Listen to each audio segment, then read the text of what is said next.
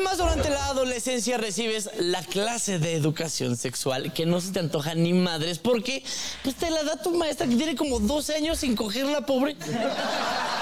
Y está ahí explicándote el sexo con pistilos, abejas y flores y tú de que maestra, a usted sí le hace falta un pistilillo, se me hace.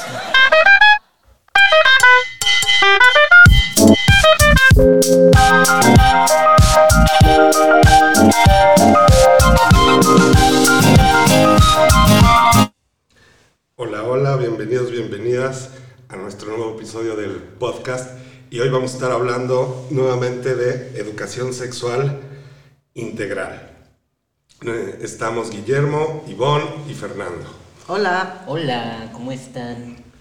Pues bien, vamos a, a empezar eh, hablando de cómo, eh, cuáles son las creencias que tenemos la gente sobre lo que es eh, educación sexual. Mm, como un manual para las relaciones sexuales. Un Kama Sutra. Sí, es como cómo penetro, dónde penetro y a qué hora penetro. Sí, es totalmente falocéntrico, eh, centrado en los genitales y eh, enfocado hacia lo, en lo erótico y nada más eso. Hacia la reproducción. Sí, Hacia la reproducción y hacia el erotismo, ¿no? sí, el coito. Entonces, cuando, cuando la gente quiere consejos sobre sexualidad, lo primero que se le viene a la cabeza es lo erótico o lo reproductivo. O sea, cuestiones que tengan que ver con embarazo, infecciones de transmisión sexual o de qué suertes me harían mejor amante. En el caso de... ¿Quiénes, quiénes educan en sexualidad? Pues generalmente se dice que los padres de familia son los que educan en sexualidad o los maestros de la escuela. No sé quién más se les ocurre. Personas que no están preparadas para hacerlo. O en realidad personas con prejuicios sobre la sexualidad. Que Creo- es el conflicto. Creo que a veces este, salen educando más los amigos Sí. de los este, adolescentes o de los muchachitos que tienen alguna duda y los amigos son los que los aconsejan de lo que ya oyeron o vieron en otros lugares. Esos son sus maestros en sexualidad. La pornografía. Sí, también. Entonces, principalmente así como personas for- de, de lo que en- muy entre comillas se llamaría una educación sexual formal, son los padres de familia, madres de familia y maestros y maestras. Ahora, ¿cuál es la preocupación de maestros y maestras y padres de familia al educar en sexualidad? Pues a mí como maestra lo que más me preocupaba era que tuvieran una buena información o que se sintieran seguros de que cualquier cosa que sintieran pudieran preguntar y pues eh, el chiste es evitar embarazos no deseados, las infecciones de transmisión sexual. Bueno, esa es el- como la preocupación principal, ¿no? En este México que vivimos, porque de verdad que es muy ineficiente la educación sexual en nuestro país.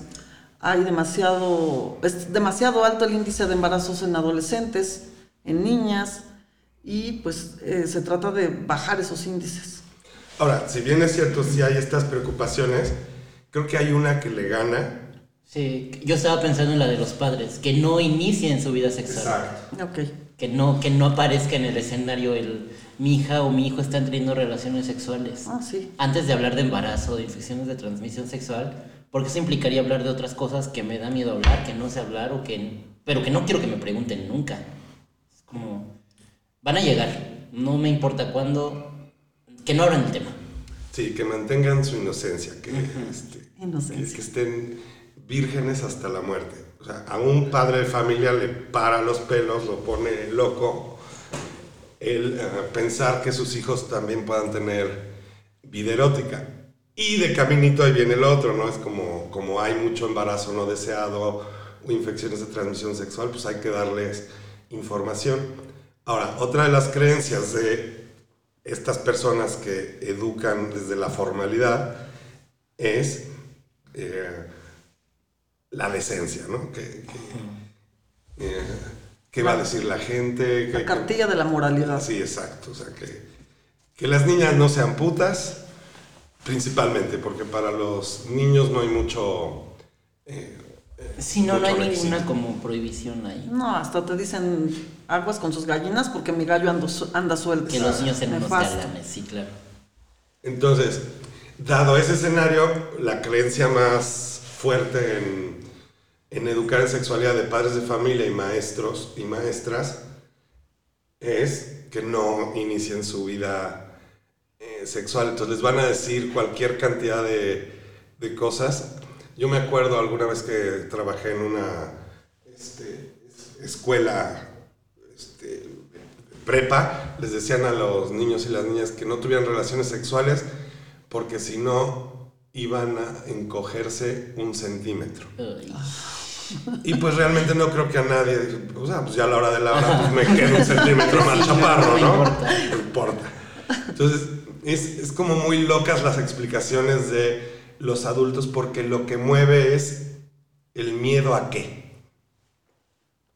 ¿A qué nos da miedo que los jóvenes, nuestros hijos, nuestros alumnos y alumnas tengan vida sexual activa? Pues es como la creencia de que los jóvenes no pueden tener el dominio de su cuerpo, el- la autoridad sobre sus deseos, que siempre tienen que ser la propiedad de sus padres o, o de las autoridades hasta que se les diga que, ah, ok, ya tienes permiso. Entonces, como tratar de nullificar por completo todo sentir que ellos tengan en su vida erótica, que la tienen y no hay un encauzamiento de esa vida erótica porque todo el mundo tiene pánico de hablar de eso. Pensándolo moralmente, yo te vuelves automáticamente malo cuando inicias cualquier forma de... cuando expresas cualquier forma de sexualidad. Estaba pensando en estas prohibiciones que existen en en las escuelas para que los niños no se tomen de la mano, no se acerquen en la secundaria. Es como asumir que una vez que tú te empiezas a tomar de la mano con alguien, algo pasa contigo, que vas a contradecir todas las reglas, que no vas a escuchar a nadie, como si... Es que sí, o sea, vida sexual te vuelve automáticamente malo. Y estamos en un, en un país, en, el, en, en un mundo en el que o eres bueno o eres malo y todo, aléjate de todo lo que sea malo. Sexualidad, elecciones, amistades, pero lo, lo, lo sexual es lo que más suena. Sí, porque solamente puedes ser bueno si esperas hasta casarte para poder tener relaciones. Entonces, si Sí, entras el- dentro de, ay, mira qué bien hiciste las cosas. Sí, que la sexualidad es nada más para tener hijos. Y si no, pues va a venir toda esta serie de comentarios de la abuelita, la tía, la mamá, el papá, el cura, sobre juventud descarriada, donde lo que se quiere es evitar. Entonces, imaginemos el momento en donde un niño de primaria le pregunta a sus papás alguna pregunta sobre sexualidad, no hay de parte del adulto la libertad para contestar porque lo que quiere en ese momento es, uno, lavarse las manos del momento incómodo y otro, lo que lo está o la está manejando es, todo este tiempo es, ¿qué le digo para que no se le ofrezca, ¿no? que no tenga ganas, que no, que no vaya a ejercer? Entonces es como, un poquito lo puedo comparar con el discurso que se dice al respecto de las drogas, es si, si fumas de esto se te va a sacar el cerebro.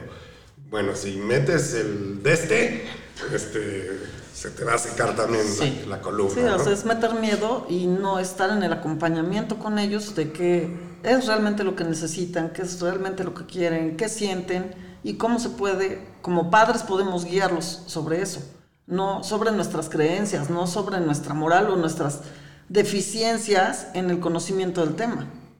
A mí se me hace muy interesante que si bien la intención de la educación sexual es que las personas vivan una vida plena, los padres o los educadores, entre comillas, preparados, asuman que la vía es la represión. Es como nada de esto va a estar permitido porque yo quiero que seas pleno. Entonces es, totalmente contradictorio contra la intención digamos, auténtica que tiene la, educación sexual. No ocurre, no ocurre que la represión vaya a ser la vía, porque solamente cuando reprimes lo único que haces es limitar la, la guía de, para yo acercarme a ti como educador. Es como, a ti, ¿por qué te preguntaría algo si lo único que, que obtengo de ti es no lo hagas, no lo hagas, no lo hagas? Entonces, no, no funciona. Exacto, entonces lo primero que se mata es la confianza, porque pues, para la tercera o cuarta vez, el chamaco en cuestión pues ya se la va a pensar tres y cuatro veces antes de hacer una pregunta, que es la parte que no vemos como padres o como maestros, maestras. Es eh, esa, esa intimidad que pudiera provocar ese acompañamiento en la educación sexual se rompe porque todo es prohibitivo, porque la preocupación del adulto no es por el menor o por el que esté educando, sino es por sí mismo, es no me preocupa, incluso yo diría, no me preocupa su plenitud, su salud, es, me preocupa que no haga cosas, como la frase, no hagan cosas buenas que parecen malas, este, que no... ¿O, no- qué- o cómo va a ser el aplauso desde el exterior para mí si yo hablo, hablo abiertamente de estos temas con mis hijos, ¿no? O sea, ¿cómo me van a ver otros si saben que yo hablo abiertamente de mis hijos con sexu- sobre sexualidad? Entonces, es, es un temor muy grande a la, a la mirada externa. Sí, el aplauso va a venir mientras más decencia eh, haya. Eh, entonces, las creencias sobre educación sexual es que hay que, que hay que dar como un manual de prohibiciones, este, asustar a, a, los que se están eh, educando para que no hagan y se mantengan eh, en la decencia. La realidad nos escupe a la cara y nos indica que eso no, este, para nada ocurre. Entonces, ni siquiera hay una idea de qué es sexualidad. ¿Qué es sexualidad? Bueno, sexualidad es algo mucho más completo que solamente lo erótico. Viene desde cómo nos vestimos, cómo nos sentimos, cómo nos comportamos, nos vinculamos con las demás personas, este, Las decisiones que tomo, ¿por qué tiene que ver con, con quién decido compartir mis afectos? Si quiero o no quiero tener hijos en algún futuro. Tiene que ver con el tiempo presente, con el futuro. Entonces es una constante en la vida de las personas. Sí, es, es un- una integración de mi persona. O sea, sexualidad se relaciona con todo, como soy como persona y me relaciono con el mundo y las personas que están en ese mundo. Y parece que la única preocupación es eh, el asunto erótico, ¿no? Es este, si voy a educar en sexualidad, lo que me preocupa es la actividad erótica que tenga mi hijo, mi hija o mi alumno alumna. Y nos brincamos toda esta parte afectiva, es cómo son las dinámicas de la relación, eh, cómo elijo pareja, qué hago ya que estoy en pareja. Eso no se menciona porque al hablar de cuestiones afectivas, de enamoramiento y o romance, pues la gente nos empezamos a imaginar flores, rituales, maripositas en el estómago, todo lo bonito. Y pues otra vez la realidad nos escupe a la cara y las relaciones que tenemos, que hemos tenido, en- como las hemos tenido, pues no son mucho de presumir.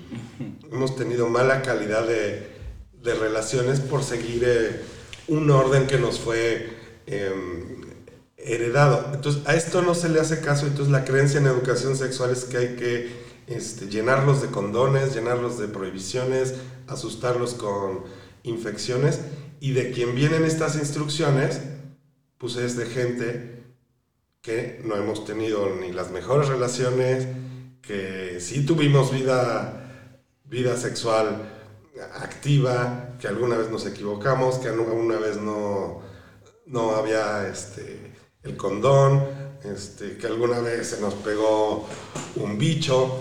O de gente que en teoría, comillas otra vez, no tiene estas experiencias.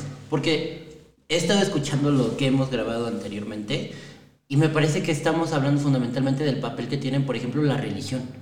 Estas personas que en teoría no tienen vida sexual activa, que no tienen relaciones de pareja, son quienes están elaborando los manuales sobre cómo deberían vivir las personas su vida sexual activa y sus relaciones de pareja.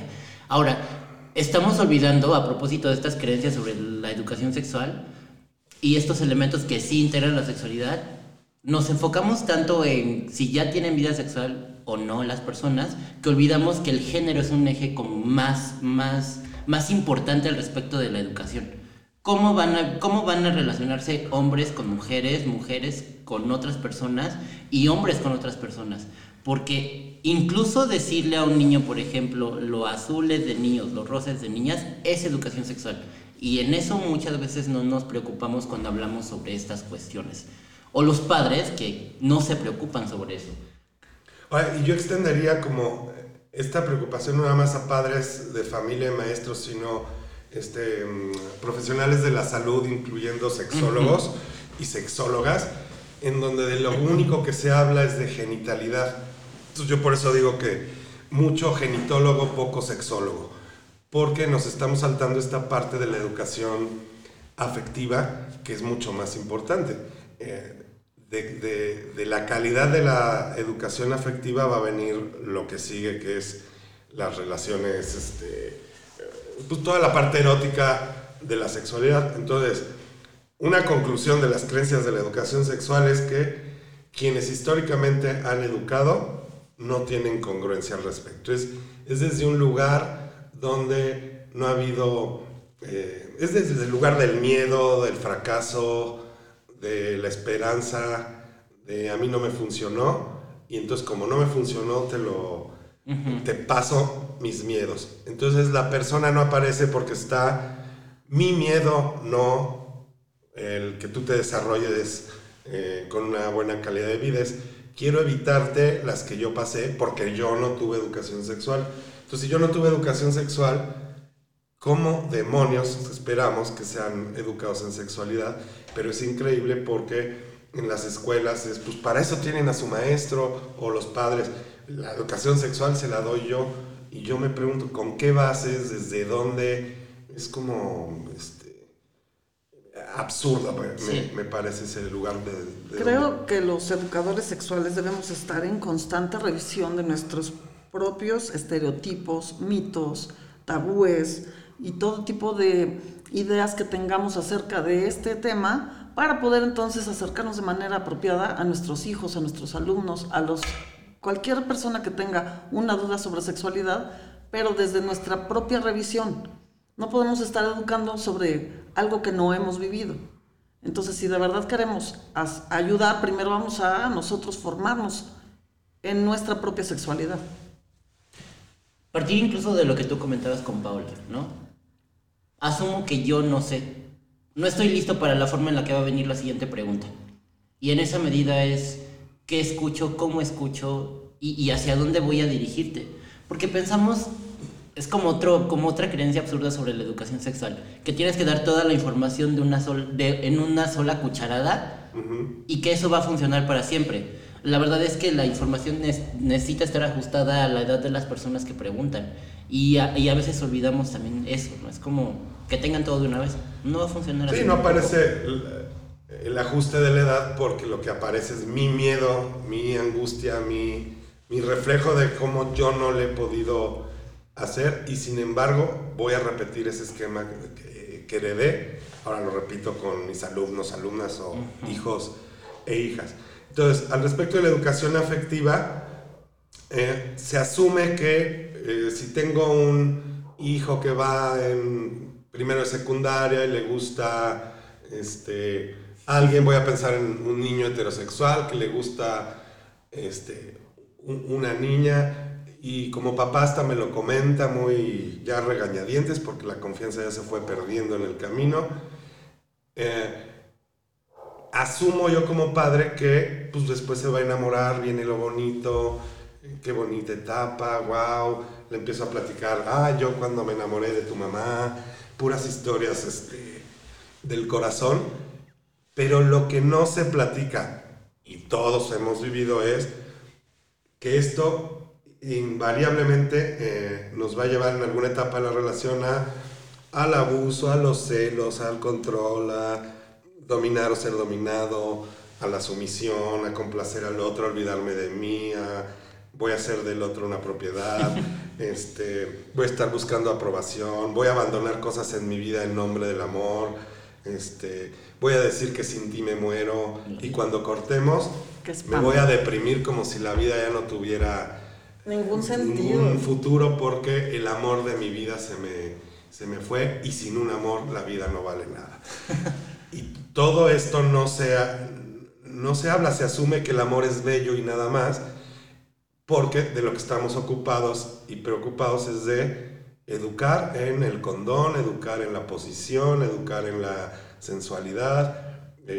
por un lado, educamos a las mujeres a ser sensuales, pero ya, ya que dan el pasito es, no, no, no, porque vas a ser puta. Entonces, ahí patinamos en todo esto asunto erótico y nada se habla de de, cómo van a ser las relaciones sexuales. ¿Cómo ven? Pues sí, es que eh, estamos tan preocupados por el coito en general que se nos olvida que el- las relaciones de pareja no solamente se tratan de enamoramiento, o sea, no tenemos una educación para desarrollar una relación de pareja. Tenemos cero eh, capacidad para poder desarrollar una relación sana con nuestra pareja. O sea, ¿me estás diciendo que las habilidades emocionales son parte de la educación en sexualidad? Pues yo diría, querido. Sí, estoy de acuerdo contigo. Porque olvidamos esa parte. Mm, pero, ¿cómo lo, de nuevo, es un poco regresar, ¿cómo lo educan personas que no están preparadas para eso? Es que a mí me preocupa Pues, donde que los puedes. padres de verdad no consideren, nun- no tengan un espacio, no tengan un clic así en la vida para pensar, yo estoy preparado en esto que pretendo educar. Si no hay la pregunta de, pues, ¿cómo me fue a mí, no? Ajá. Pero es que los papás están más preocupados porque los hijos sepan álgebra a que sepan relacionarse. Ujú. O sea, están preocupadísimos porque saquen 10 en matemáticas y creen que lo demás se da por automático, cuando en realidad tu vida sí se va a basar en las relaciones, cómo te estás relacionando, no en cuánta álgebra sabes. Y no nada más los papás, este, la escuela tampoco está preocupada por ello, eh, las instituciones en general no hay una eh, preocupación por ello, sino es, ya tiene novia, ya tiene novio, la preocupación es, ¿irán a coger? Y este no preocuparse por cómo nos relacionamos tiene que ver de educadora a persona que, es, que va a ser educada. O sea, por ejemplo, si yo me paro frente a un salón de clases, ¿qué, qué espacio cómo he construido la relación con las personas que tengo al frente de tal manera que se sientan seguras de que pueden preguntarme o yo me sienta seguro de que tengo la autoridad, otra vez comillas, para poder dar para poder brindarles un espacio de confianza, ¿no? A lo mejor ya está tan viciado el ambiente o la relación que, he construido con estas personas que nunca va a poder generarse ese canal. Y es lo que olvidan las personas. Es como, yo soy un papá, pues pensemos, ¿no? Soy un papá, tengo un hijo de 15 años, una hija de 15 años, y mi interés ahora es que no vaya o que, o que sean cuidadosos sobre iniciar su vida sexual. Y quiero acercarme a hablar sobre condones. Pensemos en que, en que va a ir hacia allá la conversación. Saco mi sobrecito de condón, quiero acercarme con esta persona y me va a decir, ¿qué haces? Va, va a haber sospecha de entrada porque es como, o sea, nunca hablamos sobre esto, no te tengo confianza y vas a hablarme sobre esto, tú. O sea, y por eso pensamos que los adolescentes son, son malos, están cerrados de escuchar, que nunca tienen como esta capacidad para poder hacer preguntas empáticas y asertivas.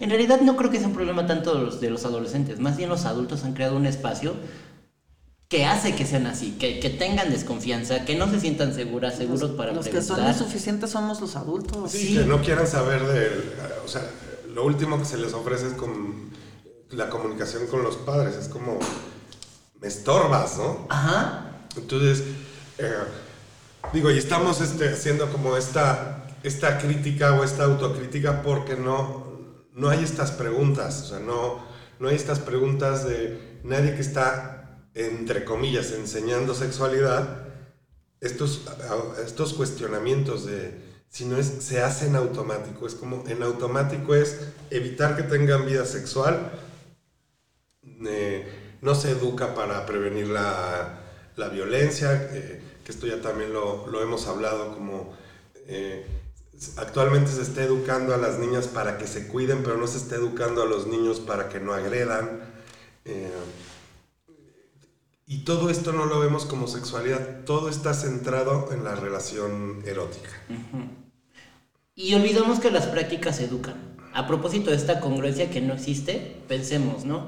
O sea, si los padres son los principales. mm, fue, las principales fuentes de información, aunque no lo hablen, O de ejemplo, ¿qué referencia puedo tener, por ejemplo, sobre relacionarme efectivamente con otra persona si lo que veo en mis entornos es conflicto?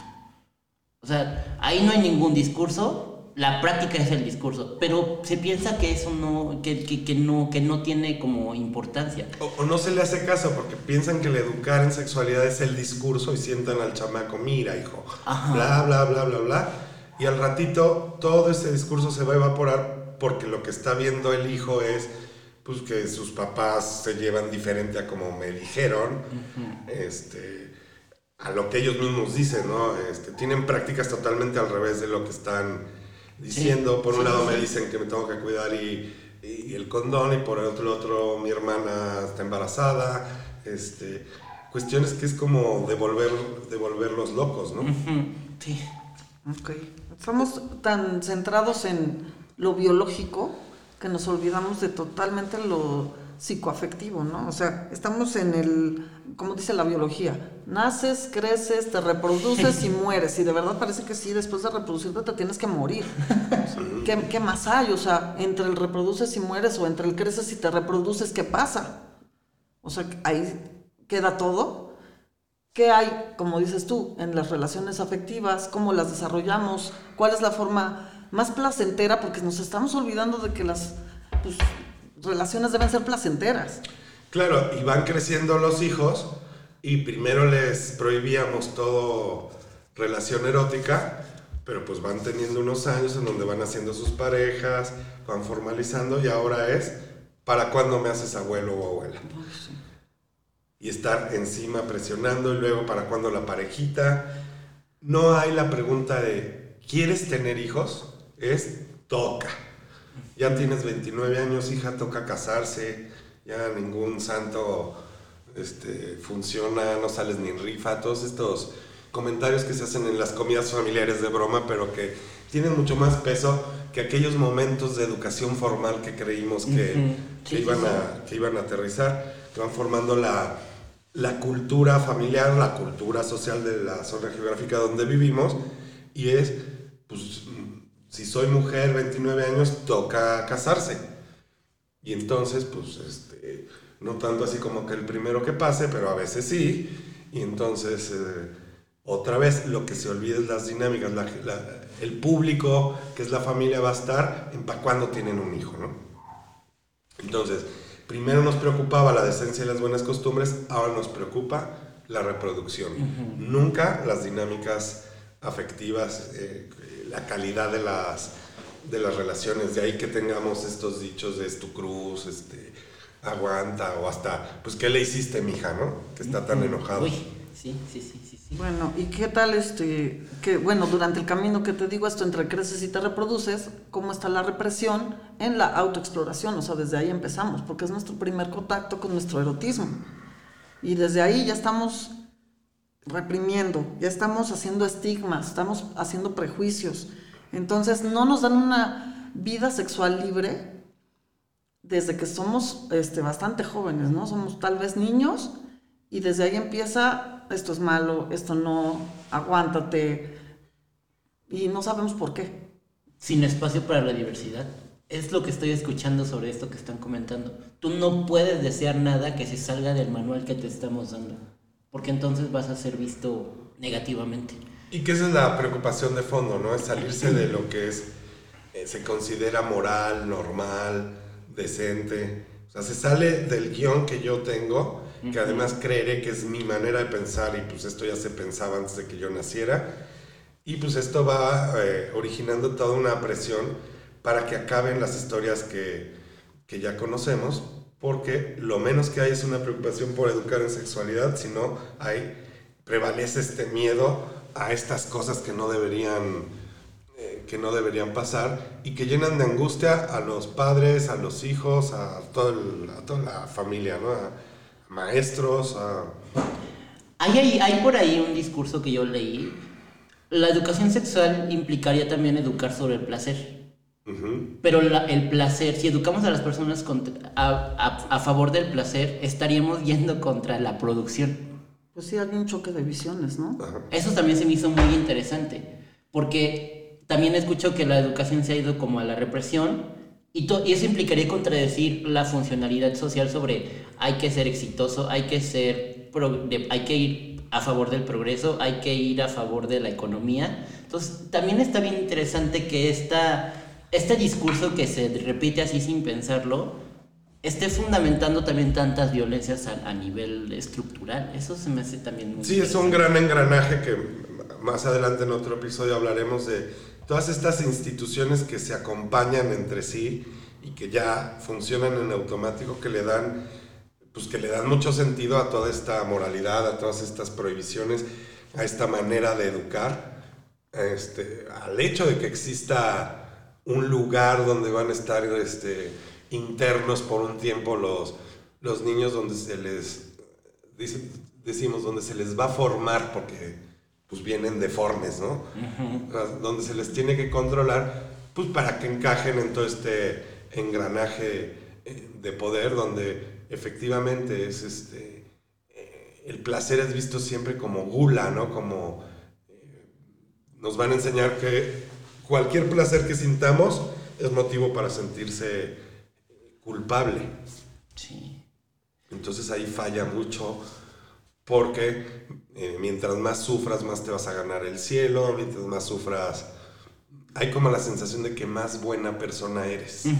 Sí, sí, sí. Sí, para si entras dentro de esa cartita de reglas morales, pues mejor ciudadano, mejor persona, ya tienes ganado el pase al cielo directamente. O sea, no, qué cosa más maravillosa si sigues al pie de la letra todas esas indicaciones. Y por otro lado tenemos a estas personas que están repartiendo este discurso, pero que se contradice con los datos. Por ejemplo, el hecho de saber que México es el lugar número uno en abuso sexual y que además el aumento de, de personas embarazadas está en sus números más altos, Embarazos no deseados. embarazos no deseados. Entonces también es como lo que decía Ivonne, la educación sexual no solo es insuficiente, sino que además es deficiente. Así es. Pero Por es- ejemplo, en 2001 se lanza eh, la Cartilla de los Derechos Sexuales y Reproductivos para los adolescentes y los jóvenes. Que me dices que fue iniciativa de... Fue iniciativa de personas jóvenes, eh, por- apoyada por el Instituto Mexicano de la Juventud. Ok, entonces ni siquiera fue algo que los adultos quisieran hacer. No, Porque los que quieren estar informados son los jóvenes. Entonces, bueno, se lanza esta cartilla en 2001 con la esperanza de que para el 2015 el índice de embarazos no deseados y este, las infecciones de transmisión sexual bajaran el índice muchísimo y resulta que es exactamente lo contrario porque ha, ha habido muchísimo eh, debate en contra de esta cartilla. Lo- eh, hay una unión de padres de familia que está luchando para que todo esto quede en- enterrado y que no se esté eh, divulgando, digamos, esta información, porque sería como ir en contra de sus principios cuando es lo que hace falta para que todos estos índices de verdad bajen. Es una propuesta muy buena que nos está dejando avanzar, porque la- estas personas moralistas, llamadas así por la UNESCO, no dejan avanzar este tema en el país. Sí, es muy chistoso que le llamen principios, eh, en donde los principios y los valores son la represión, el sufrimiento, eh, la, la no calidad de la vida, el- y jamás hay una preocupación por eh, cómo, cómo estás viviendo tu relación de pareja, cómo estás viviendo tu relación con los demás, en donde dentro de esos principios está orillar a, la- a sus hijos a te tienes que casar, tienes que ser heterosexual, porque pues no lo hemos tocado, pero Oh, sí. dentro de esta Falta. educación sexual de miedo es no entra el que un día el niño, la niña o el adolescente digan, este, pues fíjate que me gustan los hombres, fíjate que me gustan las mujeres, me gusta alguien de mi mismo sexo porque se sale, se sale del guion. Y entonces ahí se rompe el, pues yo le enseño a mis hijos, y es, ¿con qué capacidad si otra vez lo último que voy a estar viendo es el bienestar de mi hijo, sino el que dirán, van a decir que mi hijo es puto, este, yo no esperaba un hijo homosexual, Sí, estoy es preocupada pecado. por mi incomodidad. A mí Todo se me- se trata de mí, no de él. Y a eso es a lo que le hemos estado llamando educación sexual. O, eh, o este disco. Se me hace muy fresco decir esta cuestión de las generaciones anteriores están educando para una generación que habla de temas que en sus épocas no se, no se hablaba. Entonces, este desfase en los discursos es intenso porque, de nuevo, los adultos asumen que ellos son los dueños de la experiencia y de la información. Pero que lo contrastas contra una población joven que tiene dudas que ellos no se le, no se le, no tenían. Para empezar, porque hoy hay, hoy hay, en la actualidad hay discursos sobre, en, en realidad existe solo el género masculino o femenino, qué pasa con las orientaciones sexuales, qué pasa con las identidades. Y entonces están pretendiendo educar sobre eso y no se están permitiendo escuchar. A mí se me hace de verdad muy agresivo que los adultos no estemos escuchando a las juventudes. Y entonces, otro error de la educación sexual es que ha sido adultocentrista. No se está permitiendo en ningún momento que las infancias hablen, que las adolescencias hablen y que estén poniendo sus dudas sobre, el, sobre la mesa para que entonces nos actualicemos sobre lo que hay que hacer en función de esas necesidades. Entonces, de nuevo es vomitar y vomitar y vomitar discurso y como pajaritos, cómenselo, pero no quieren comérselo porque no tendrían que comérselo. Y manejar muchas mentiras, todas estas asociaciones este, moralistas, como dice la UNESCO, manejan mentiras porque están manejando historias como que en las escuelas les están diciendo a los niños que si, si es niña, te vamos a decir, bueno, podría ser niño. Este, entonces, siempre eh, se manejan estas, estas mentiras, como cuando se habla del aborto, se manejan muchas eh, mentiras, se habla de eh, embarazos de dos semanas y hablan de piernitas y de bracitos cuando no los hay. Este, y si ya no funciona, vamos a hablar del alma. Entonces, es, no podemos hablar de personas que no les coincide su identidad de género, pero es muy normal hablar de que María este, fue concebida por el Espíritu Santo. O sea, ¿en qué mundo vivimos en donde hablamos de resurrecciones, este, eh, palomas mensajeras. como si fueran un hecho, ¿no? Exacto. En donde eso tiene un, mucho, un alto valor en el discurso y en donde eh, al rato van a querer volverse burro. Y pues yo no conozco muchas personas que estén eh, en el problema de este, atrapados en la identidad del burro. Y es mucha ignorancia porque y no es que no haya alcance a la información, porque no estamos hablando de personas que vivan en zonas rurales, estamos hablando de personas de la ciudad, de clases privilegiadas que se han tenido acceso a la educación, y es este miedo de, este, de ir como borreguitos, principalmente por la herencia religiosa, estar inventando mentiras porque ni por un ratito se han puesto en los zapatos de una persona que tiene una identidad genérica que no corresponde con el cuerpo, o sea, un, un niño que se siente niña. Entonces lo más fácil y lo que está a la mano, al rato se va a sentir vaca y va a querer ser vaca. Y pues no funciona, no funciona, es muy simplista, es muy ignorante, es muy cobarde también y es muy violento, ¿no? Sí, decía eso, ¿no? O sea, están educando, están educando sexualmente a personas que no saben la diferencia entre sexo, género y orientación sexual. Ya de entrada, ¿no? Partamos de ahí. O sea, si no sabes esos conceptos, no te atrevas a elaborar un discurso sobre lo que deberían estar sabiendo los niños o los adolescentes sobre sexualidad. Porque tú entonces eres el que necesita el librito. Empezar a agarrar un librito. Y a la gente le da miedo. Y ya que estamos por ahí, vamos a hablar cuál es la diferencia entre sexo, género y orientación sexual, dicho lo más este, práctico y con palitos para que todos lo entendamos. Lo, más fácil posible. Sexo se trata de lo biológico. Entonces, naces con vulva o naces con pene, entonces ya te dicen si eres hembra o macho, ¿no? Luego, el género se refiere a lo masculino y lo femenino.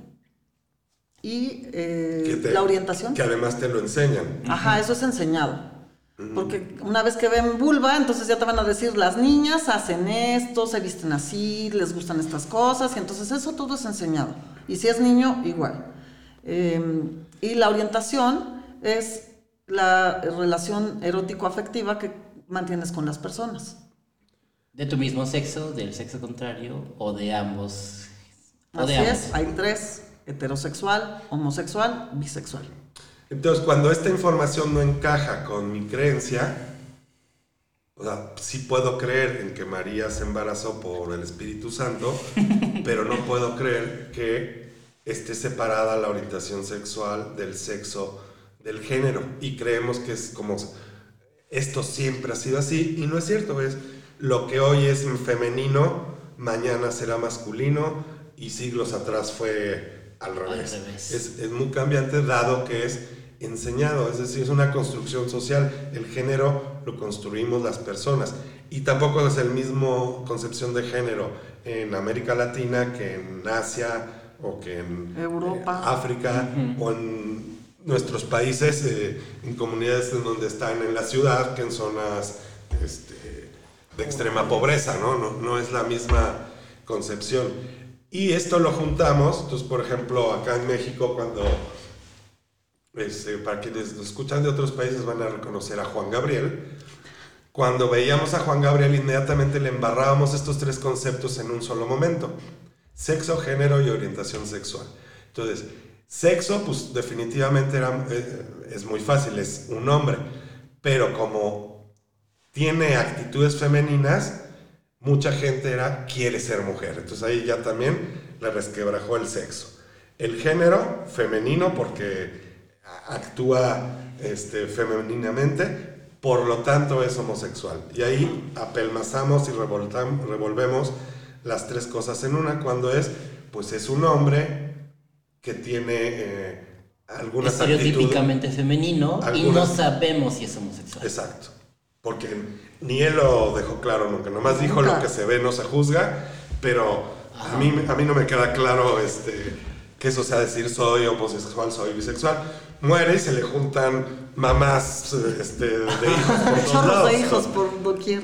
Ajá, y entonces, ¿era o no era? Entonces, esta, esta información que es faltante, eh, porque no se acomoda en el discurso institucional que principalmente me- viene de la escuela y la, y la, y la religión, este, entonces eh, no nos llega esta, esta información porque lo más fácil es seguir prohibiendo. Entonces, pues ya, ya empezamos a dar como este, algunas este, estrategias, este, incluso información que es...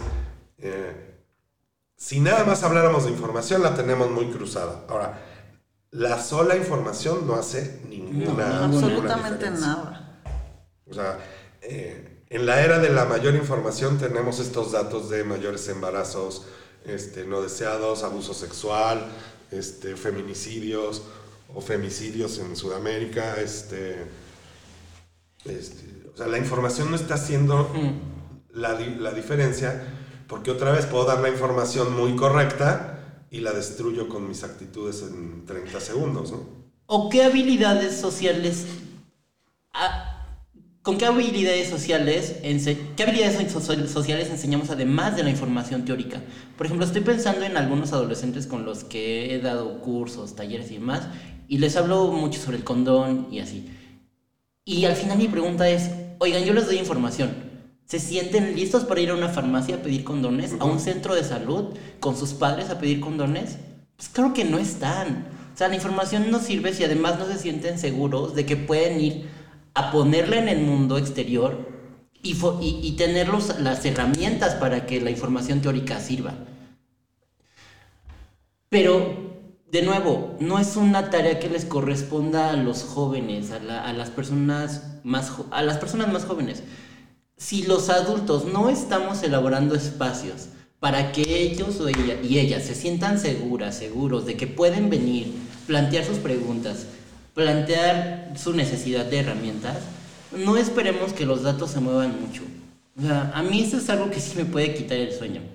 ¿Qué estamos haciendo los adultos para que estas cifras bajen? No estamos haciendo realmente gran cosa. Nos asustamos, hacemos marchas, marchas tontas y elaboramos hashtag con mi hijo no te metas. Es como, güey, yo no me voy a meter con tus hijos.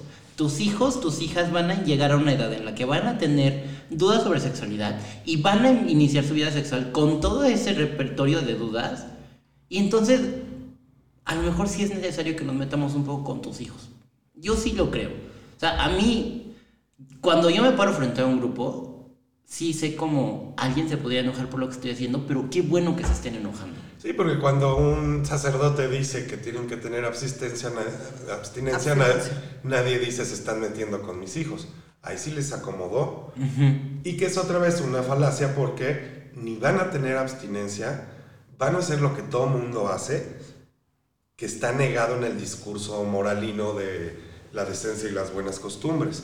Ahora, nos hemos centrado en los padres de familia y maestros y maestras. A mí también me asusta mucho profesionales de la salud. salud. Aquí que hemos, en los cursos que hacemos, nos llega mucho profesional de la salud con la intención de agarrar técnicas para darles a sus pacientes. No hay la pregunta, yo como psicólogo, yo como médico, ¿dónde me falta a mí educación sexual? ¿Dónde no soy congruente? ¿Dónde mis relaciones no reflejarían que yo estuviera enseñando sobre ello? Todo es como, todo el mundo se cree el buen samaritano que le va a dar a las, a las personas, donde se asume que yo estoy bien, el jodido es el paciente, ¿no?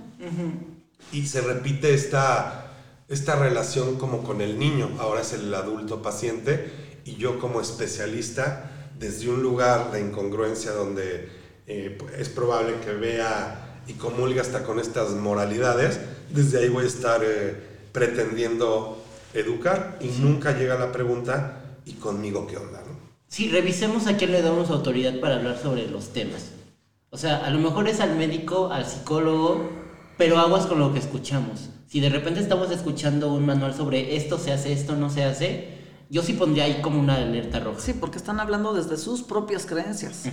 Creencias, privilegios, eh, moralidades. Y en realidad la educación sexual, como yo la concibo, tendría que ir es dirigida hacia tú toma tus decisiones en función de la información. Sí, es que la propuesta es apertura, diversidad, información que sea científica, laica, que no incluya ningún tipo de discriminación. Y entonces vamos a empezar a educar en una verdadera educación sexual. Integral, o sea, integral nos referimos a que haya congruencia, que esté integrada a la persona, no nada más un manual de prohibiciones o nada más visto como eh, qué hago durante las relaciones eróticas y qué no hago, sino desde cómo le hacemos para... Eh, tener más calidad de vida en nuestras relaciones que vamos eh, generando, incluso qué hacer cuando no, cuando no salen como estaba eh, el guion, porque al principio cuando te enamoras todo, todo es una idealización de que eh, va a salir perfecto, pasa el tiempo y no es así. Y también me parece que lo enfocamos sobre las relaciones con otras personas, pero también la educación sexual tiene que ver con cómo me relaciono yo conmigo. ¿Cuándo creo que puedo decir que no? ¿Se vale que pueda decirle que no a, por ejemplo, mis papás, a mis maestros? Que, que quiera segundas opiniones de médicos, de que no confíe en los sacerdotes. Se vale que no confíe en ciertas personas, aunque sean de mi familia. Eso también tiene que ver con, con educación sexual. Que yo pueda poner un frente a, a, donde me siento inseguro, insegura, y que sean respetadas mis decisiones. Que, que se valga disentir que se valga no estar de acuerdo. También tiene que ver con educación sexual. Y, y de nuevo, el elemento fundamental me parece que sigue siendo el género. Porque a lo mejor como hombre mi opinión vale, pero si soy mujer va a tener menos poder. Si voy a ser más escuchado si soy hombre a que si soy mujer. Entonces, yo sí le pondría especial atención al género antes de ponerme a hablar sobre, antes de ponerme a pensar sobre erotismo. Sobre erotismo. Sí, porque incluso como vamos a aprender a la afectividad tiene que ver con el género. No nos enseñan igual a, cómo establecer relaciones eh, afectivas a los hombres que a, que a las mujeres. Y si nos enfocamos en el género también, ya, o sea, para el momento de las relaciones sexuales, va, va a repercutir sobre mi creatividad sexual, sobre la manera en la que puedo o no durar afectivamente en ciertas relaciones, sobre si hay condones de por medio, si no los hay, si hay este, dolor, si hay eh, culpabilidad o no al momento de tener relaciones sexuales, pero tiene que ver con el género. Tiene que ver con el género. A mí me parece que estamos desviándonos del tema más importante. Género, género, género, género. Sí, y vienen todos estos grupos a decir ideología de género, como si, como si se estuviera eh, promoviendo qué cosa, ¿no? O como si la suya no fuera una ideología. Exacto. Es, todo es una ideología o nada es una ideología. Ajá. Porque no hay nada establecido naturalmente. O sea, lo biológico podría ser, ajá, naces con un pene, naces con una vulva y ya. Es lo único que yo pondría natural y de nuevo comillas. Y elaborar una vida en función de eso se me Pero Es muy curioso que les asuste la educación sobre el género y nunca se asustaron de irles a entregar a sus hijos a sacerdotes que abusaban de ellos. Claro. Nunca lo cuestionaron, nunca fue tema, nunca ha sido tema. Es como, bueno, algunos. eh, y sigue pasando que los padres van a entregarles en bandeja a los niños a grupos que históricamente han sido este, Abusadores. este, pues, caldo de cultivo para la violencia y el, y el abuso sexual. ¿no? O, o, lo, o lo- se lo sacuden muy fácil. Yo estaba pensando en Abdub cuando sale con, en una entrevista con Sabina Berman. Ajá. De, a mí muéstrame un sacerdote que haya violado a un niño. Tienes todo un historial y no confías en ese historial. Pero si estás con tu carro naranja diciendo, no te metas con mis hijos. Bueno, hasta un papa renunció por ese motivo. Sí.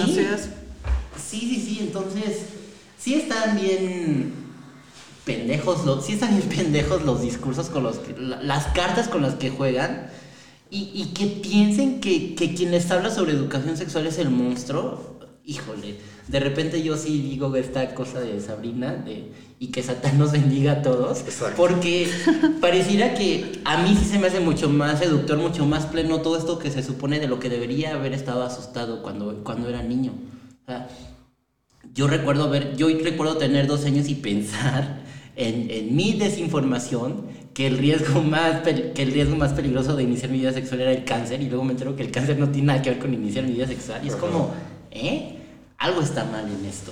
En- por ejemplo, en Finlandia se les habla de educación sexual a los niños desde el preescolar.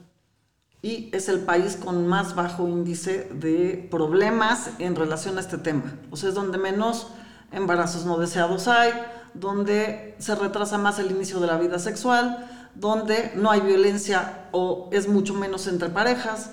Entonces, lo, se está logrando lo que nosotros estamos buscando, pero desmitificando todo esto y, y empezando a hablar de, de los temas eh, desde muy temprana edad porque es necesario. ¿Cómo un niño puede evitar un abuso sexual si no tiene ningún, ningún tipo de información, ningún tipo de... Si eh, ni siquiera sabes que tu pene se llama pene. Exacto, porque hasta les cambiamos los nombres a todos los... Incluso en estos países escandinavos, en el área laboral, es donde menos incidencia de acoso y abuso sexual vamos a, ¿Por vamos a encontrar. Entonces algo están haciendo, algo están haciendo bien mientras nosotros nos desgastamos en ideología de género y con mis hijos no te metas y, Así es. y rindiéndole honor a la moral y las buenas costumbres a instituciones medievales. Finlandia se volvió un referente para muchas cosas en educación, pero Así un es. elemento in- importante de todos es que se permitieron escuchar a las personas que están educando. Es que la calidad de vida de esas personas es muy alta porque se les habla de todo tipo de educación desde muy pequeños. Bueno, eh, entonces ya nos estamos cuestionando. Entonces, para las personas que, que están como, ok, me voy a cuestionar, ¿qué les podemos recomendar? ¿Cuál sería el siguiente paso? Bueno, yo creo que qué tal si empezamos a tratar a los menores como personas y no como extensión desde nuestra, de nuestra propia vida o personas, y no les heredamos esos miedos y esos tabúes, y entonces los empezamos a, a escuchar primero. O sea, no escuchemos nuestros miedos y nuestras limitaciones, sino escucharlos a ellos y desde ahí podemos entonces hacer un acompañamiento verdadero. O sea, si queremos que nuestros hijos tengan relaciones donde no haya violencia, donde haya bienestar, que sean placenteras, que sean de crecimiento para ellos y para el que está junto a ellos, que tengan una vida sexual plena, activa, de cuando ellos lo decidan y no desde eh, las morales ni las buenas costumbres, ¿qué podemos hacer nosotros para guiarlos por ese camino y para que ellos tengan entonces un crecimiento como personas y también una satisfacción en sus vidas y que puedan ser adultos mucho más plenos, mucho más conscientes. ¿Qué más, Fer?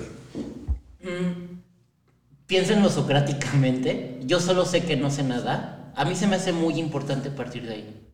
O sea, no puedo asumir que yo adulto, yo persona que estoy frente a un grupo, tengo todas las herramientas para educar en sexualidad, porque hay muchas cosas que de verdad no sé. Eso implica reconocer mis temores. A mí qué me da miedo de hablar sobre sexualidad. Chance me enfrento a mis propios demonios y eso va a estar bien difícil. Da mucho miedo. Sí, sí da miedo empezar a hablar sobre sexualidad. Pero una vez cruzado el- el temor, la experiencia está padre. Porque me doy cuenta además de que es un espacio que me permite a mí tener plenitud. De nuevo, no solamente en cómo cojo, sino en cómo me estoy relacionando con las personas. ¿Qué me hace falta resolver eh, familiarmente, con mi pareja, con mis alumnos, con mis hijos? Y entonces el escenario después de atravesar el temor se pone bien padre. Empiecen por... Hay libros básicos sobre sexualidad, no sé, está- estoy pensando en... No sé, si mi tema es la orientación sexual, como papá, mamá, soy gay, este, la experiencia homosexual de Marina Castañeda. Entonces, empezar a leer pequeñas fuentes, empezar a consumir. Hay, muchos, hay muchas cosas que se pueden consumir. Algunos programas de televisión que sí están bien dirigidos. Spotify tiene podcast. Escuchen muchos audios. Este, empiezan a discutir, empiecen a hablar esos temas con, con las personas a las que les tengan confianza. A mí se me hace que por ahí podría empezar la, la conversación sobre sexualidad. Sí, empezar a, empezar a dejar esos temas como de los que no se hablan. Bueno, pues vamos cerrando. Eh, eh, nos escuchamos la semana que entra en De eso no se habla. Sí, Gracias. Bye. pierdan el temor. you